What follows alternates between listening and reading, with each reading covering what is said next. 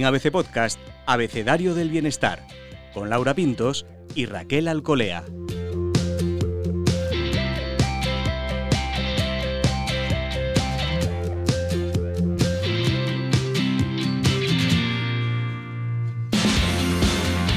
Bienvenidos, bienestarios. Soy Laura Pintos y en este episodio del podcast Abecedario del Bienestar recibimos a Anabel González. Ella es psiquiatra y psicoterapeuta, doctora en medicina y especialista en criminología. Hoy queremos hablar con Anabel del libro que acaba de publicar, que por cierto tiene un título provocador. Lo bueno de tener un mal día. De la mano de Anabel queremos indagar un poco más en el mundo de las emociones, hablar de la importancia de identificarlas, cómo tratarlas, qué nos provocan, cuánto nos afectan. Hoy, con la E de emociones.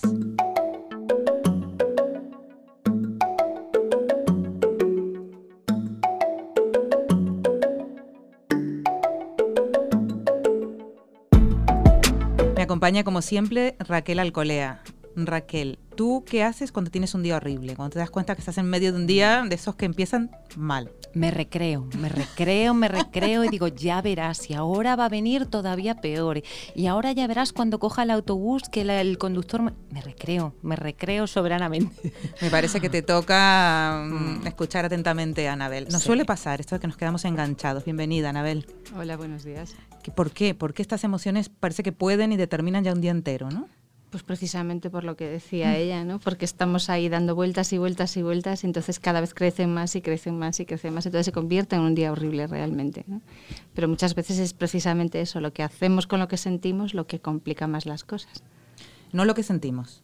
Lo que sentimos, bueno, a veces duele, a veces mm. es agradable, a veces es desagradable, pero el lío grande se forma con lo que hacemos después. Mm.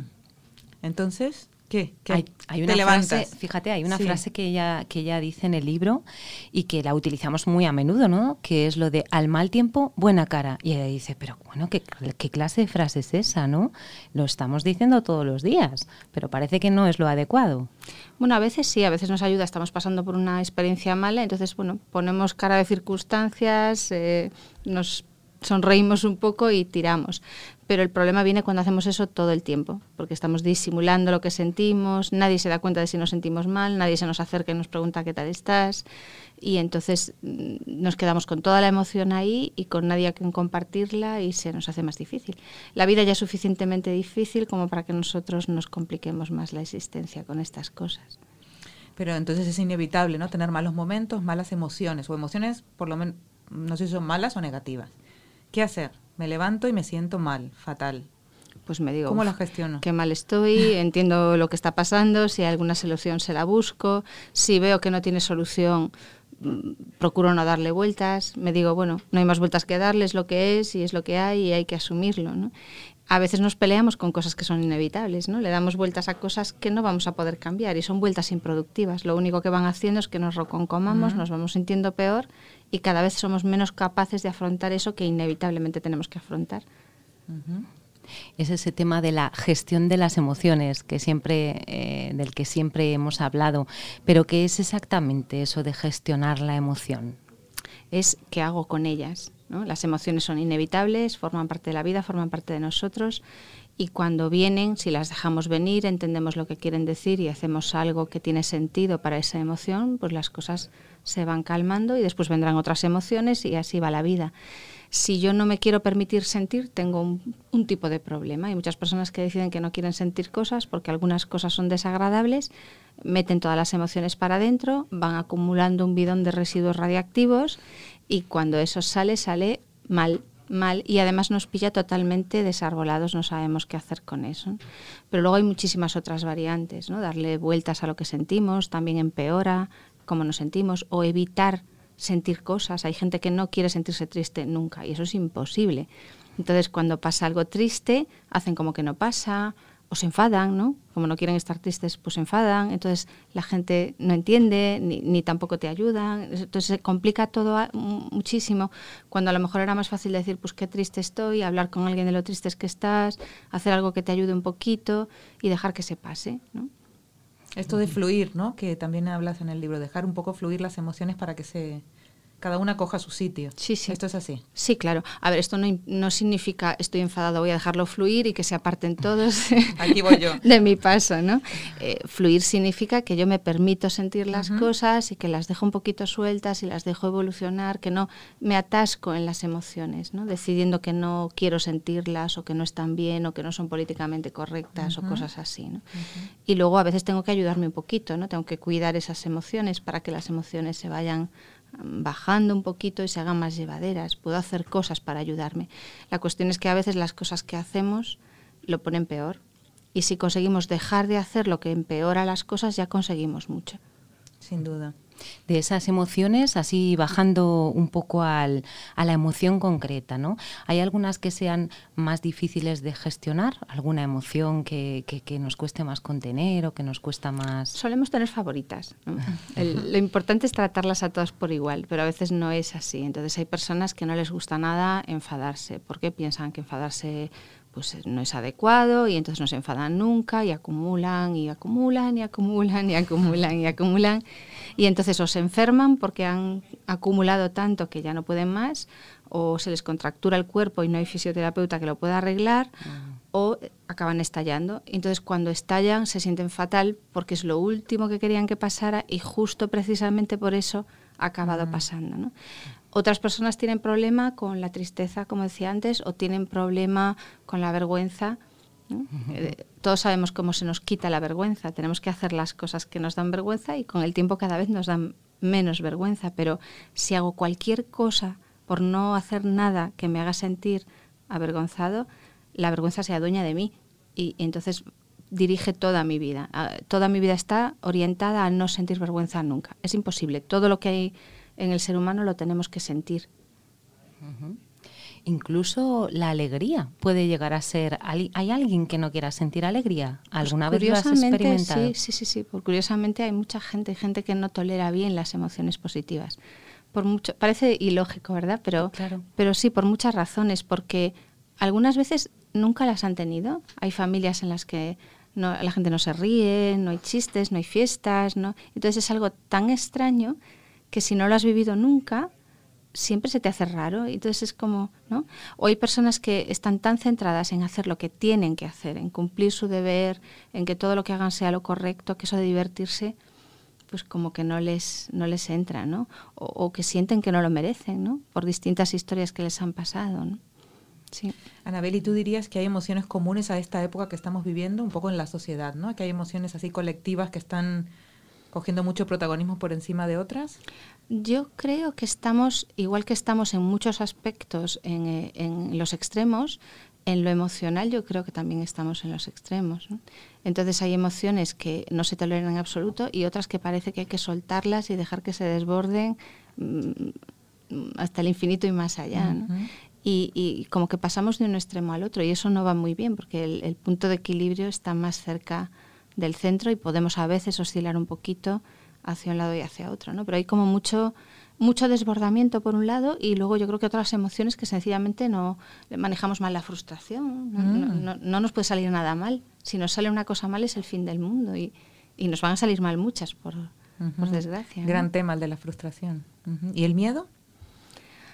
El miedo, no sé, no sé si tenemos más o menos miedo de lo, de lo habitual. Lo que sí sé es que el miedo al, a sentir es un miedo importante. Y muchas veces le tenemos miedo a nuestras propias emociones y eso nunca nos ayuda con ellas, porque forman parte de nosotros y tenemos que, que vivir con ellas, con todas ellas. El miedo también, el miedo nos ayuda a protegernos, nos hace ser prudentes. ¿no? Una persona que no tiene miedo es una persona que se arriesga, un niño que no tiene miedo cruza la calle sin mirar, se sube a cualquier sitio, es un problema grande.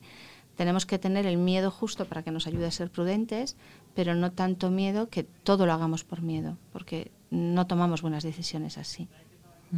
Nos llamó mucho la atención el concepto de nudos emocionales. Eh, ¿Cómo se hacen esos nudos emocionales? somos expertos los seres humanos en eso. Por ejemplo, si estamos sintiendo algo y no nos permitimos sentirlo, o estamos sintiendo varias cosas a la vez y nos parece que tenemos que sentir una sola cosa, eh, nos atascamos las emociones tienen que fluir y pasar una serie de procesos, ¿no? Tenemos que sentirlas, analizar un poquito su significado, no darle vueltas, pero sí entender lo que quieren decir, que nos lleven a algún lado. Entonces nosotros ese procesamiento de las emociones lo podemos bloquear a muchos niveles y ahí nos atascamos. Y a veces intentamos solucionar esos nudos enfadándonos por estarnos sintiendo como nos estamos sintiendo, entonces el nudo se va haciendo más grande y podemos tener una maraña que luego ya no sabemos muy bien cómo resolver. Estás hablando de un poco de aceptación, de identificación de esas emociones y luego a la hora de actuar. ¿Cómo, ¿Cómo encajamos esto? A ver, yo creo que lo principal, uno de los capítulos del libro, de hecho, se llama Antes de entrar, dejen salir, porque a nivel de regulación emocional lo más importante es dejar de hacer lo que lo complica más. Hacemos muchísimas cosas, evitar las emociones, controlarlas, suprimirlas, que hacen que la emoción empeore. ¿no? Eh, darle vueltas y vueltas, insultarnos por sentirlas. Entonces, el principal trabajo es dejar de hacer todo eso. Si no dejamos de hacer todo eso, sería como instalar un programa estupendo en un ordenador que tiene otro programa ya corriendo, muy antiguo y que no funciona bien, y eso no mejora las cosas. Antes tenemos que formatear el disco duro y después empezamos a instalar programas nuevos. Y sí, entre los programas nuevos pues está la aceptación, está el dejar fluir y sobre todo el, cuidar, el cuidar de las emociones. ¿no? Si nosotros cuidamos de lo que sentimos, cuidamos de lo que necesitamos, si les prestamos atención y, escuchamos lo que nos quieren decir, nuestras emociones van a estar contentas pero si nos enfadamos con ellas, eh, establecemos una dictadura emocional en la que tenemos que sentir lo que nosotros por real decreto decidimos que tenemos que sentir, vamos a tener una revolución interna grande y, no conseguiremos sofocarla.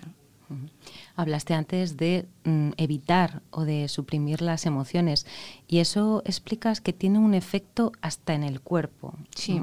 Sí, sí, las emociones las sentimos en el cuerpo, las emociones no están en la cabeza o, solamente en el corazón, el corazón tiene que ver, pero eh, las sentimos en la barriga, ¿no? las sentimos en las entrañas, ¿no? dice la sabiduría popular. Entonces las emociones están en el cuerpo, las sentimos en el cuerpo. De hecho, una parte del trabajo que tenemos que hacer es notar el cuerpo. Si no notamos bien las sensaciones del cuerpo, no vamos a percibir bien las emociones.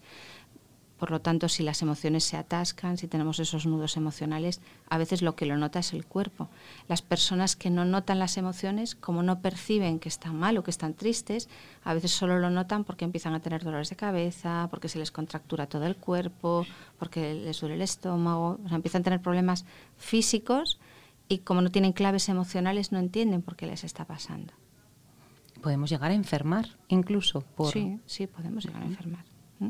Y además podemos llevar mucho peor enfermedades que a lo mejor no vienen de ahí, simplemente vienen de otros problemas físicos, pero como nosotros emocionalmente no nos ayudamos cuando estamos enfermos, cada vez esa enfermedad la llevamos peor. Entonces la forma en la que regulamos las emociones influye incluso en los efectos de los tratamientos que tomamos.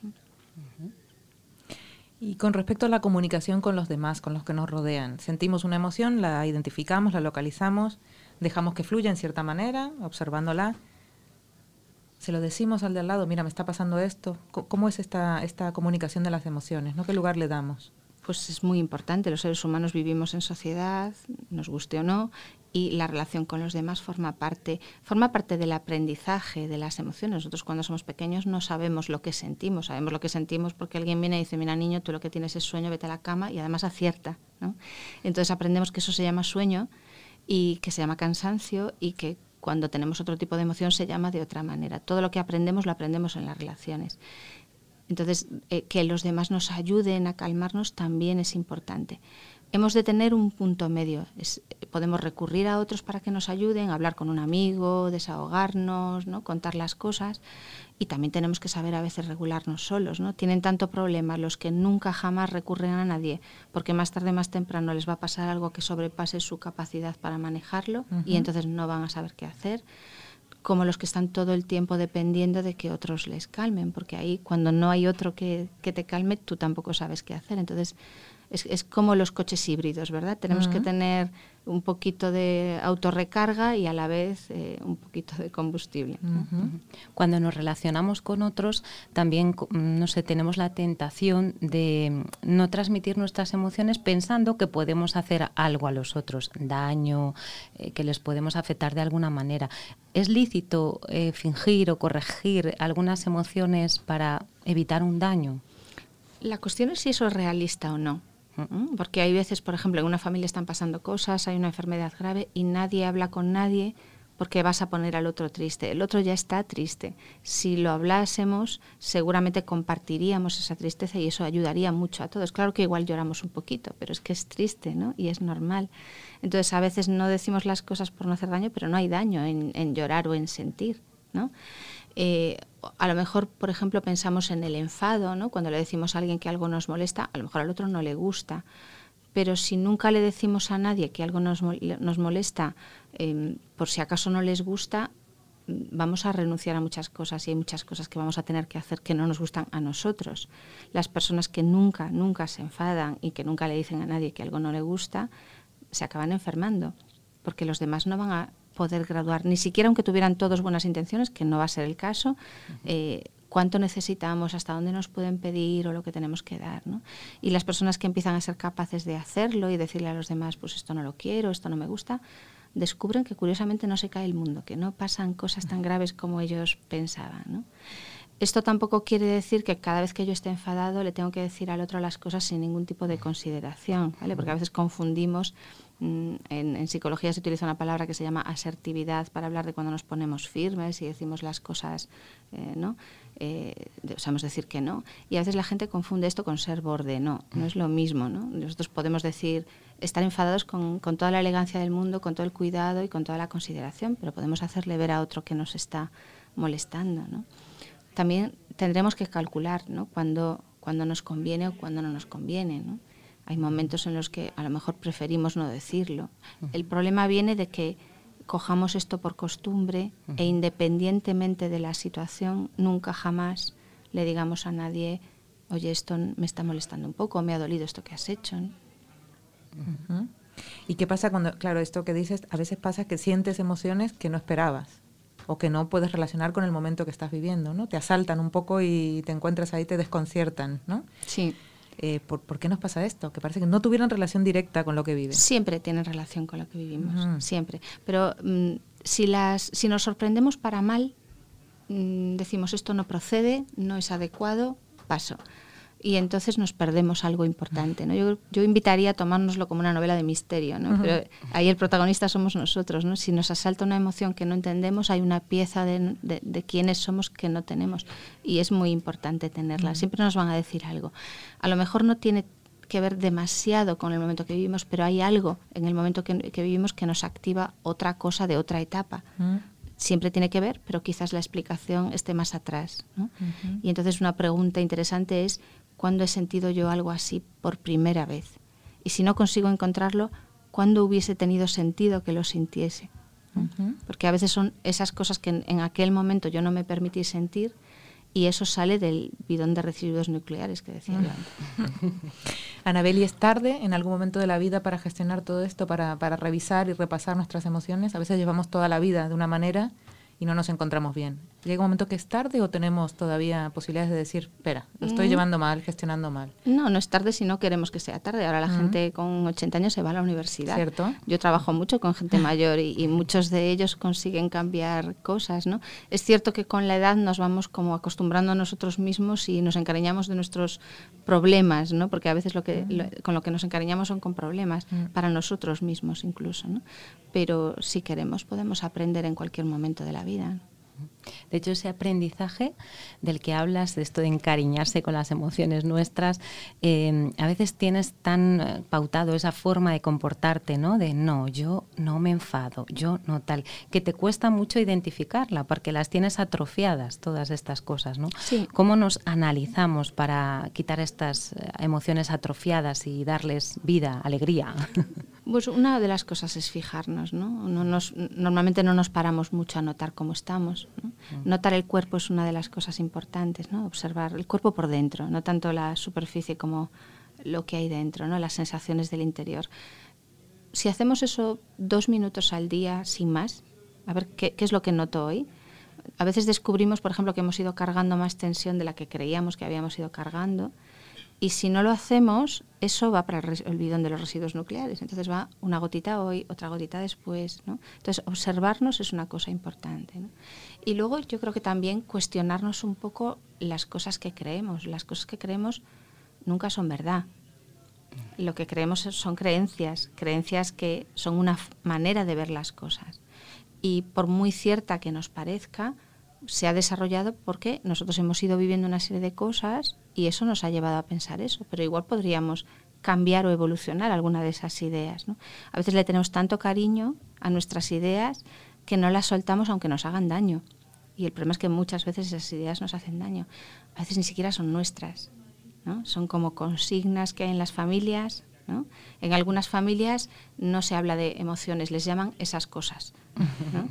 Eh, y entonces las personas que crecen en esas familias les cuesta mucho más. Pero es la historia de esa familia. Tú puedes decidir que esa herencia no te interesa y de usar otra manera de hacer las cosas. Y darle el valor que tienen. Y hemos hablado de la tristeza y la felicidad. ¿Crees que está también sobrevalorada y que, pues, bueno, tiene que ver un poco con el título de tu libro, ¿no? Que, que, que hay que estar siempre bien. Hay un poco una imposición. Bueno, yo creo que estamos todos un poquito obsesionados, ¿no? Y, y que nos influimos luego unos a otros, ¿no? Eh, en, en, en, algunos determinados, eh, en algunas áreas, ¿no? Pues en, en, Instagram, ¿no? Las fotos tienen que ser muy bonitas, hasta hay programas específicos para retocar las fotos para que parezcamos más guapos, más felices, más todo, ¿no? Y entonces unos nos vamos transmitiendo la imagen a los demás de que estamos así, entonces el otro dice, ay, si el otro está así, porque yo no voy a estar así? Entonces, en parte yo creo que nos contagiamos eh, y, luego yo creo que también a nivel de, la imagen, la publicidad y todo esto, ¿no? Como todos queremos ser felices, obviamente, ¿no? Pues eh, se nos vende una idea como de esa felicidad fácil que si no la tienes es porque no respiras suficientemente profundo, ¿no? Y, y, una buena vida no es necesariamente una vida en la que nunca pasa nada, ¿no? Una buena vida es una vida que he sabido llevar y que he sabido vivir.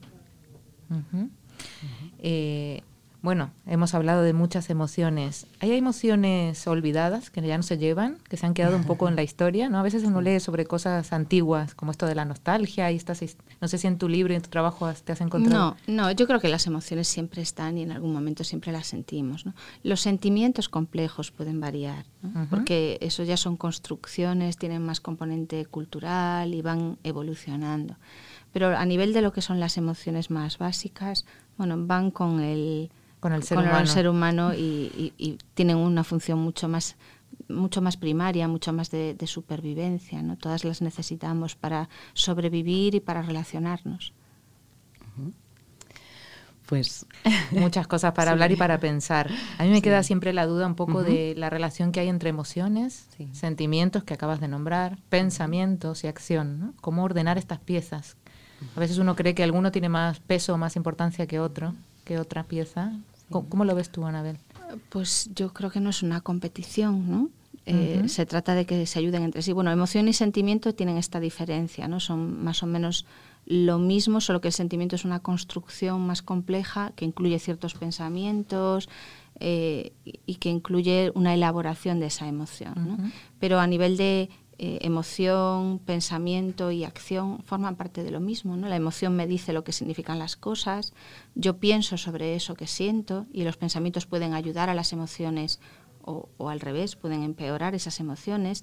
Las emociones también influyen en nuestros pensamientos. A veces creemos que pensamos algo, pero es la emoción la que nos lleva a pensar eso.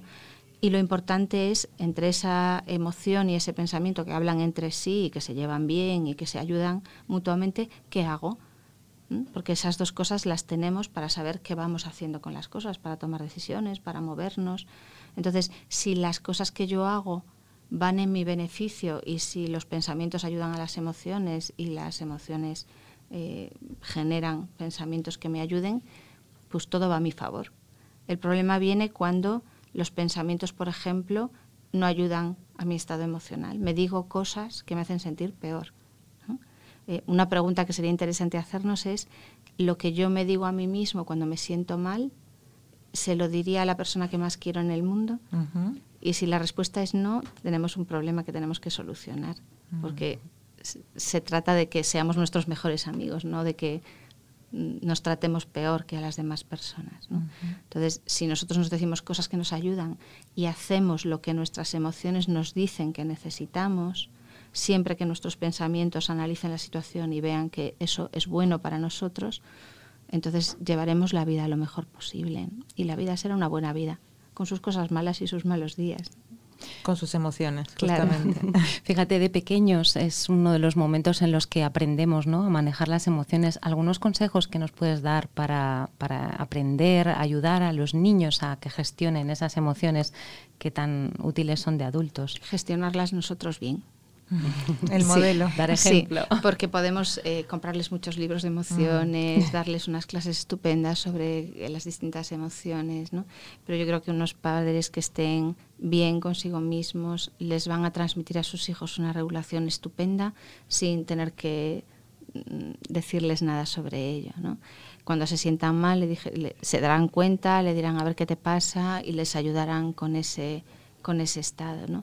Y lo mismo con los profesores. Yo creo que no se trata de añadir otra asignatura más, que los pobres críos ya tienen demasiadas asignaturas y demasiadas actividades extraescolares, sino eh, que los profesores estén bien consigo mismos ¿no? y que puedan hacer su trabajo y sentirse a gusto con él. Entonces lo que les van a transmitir a los niños es todas esas sensaciones y van a ser un modelo del que pueden aprender. ¿no? Las personas que cuando llegan adultos han tenido buenos modelos de regulación y han tenido a personas que les han ayudado con esos estados emocionales a darse cuenta y a hacer cosas buenas con esas emociones, les sale solo, les sale solo. Ese aprendizaje es, es directo, no es, no es teórico. Si fuera teórico, a lo mejor no nos serviría tanto.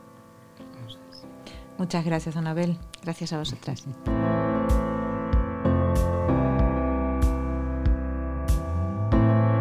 Raquel, ¿con qué te quedas de todo esto que nos ha explicado tan claramente Anabel? Mm, pues me quedo con la intención de, dar valor a mis emociones, ¿no? no dejarlas tan aparcadas, tan escondidas, por aquello de qué efecto puede causar en el otro. Pues como dice Anabel, pues veamos, ¿no?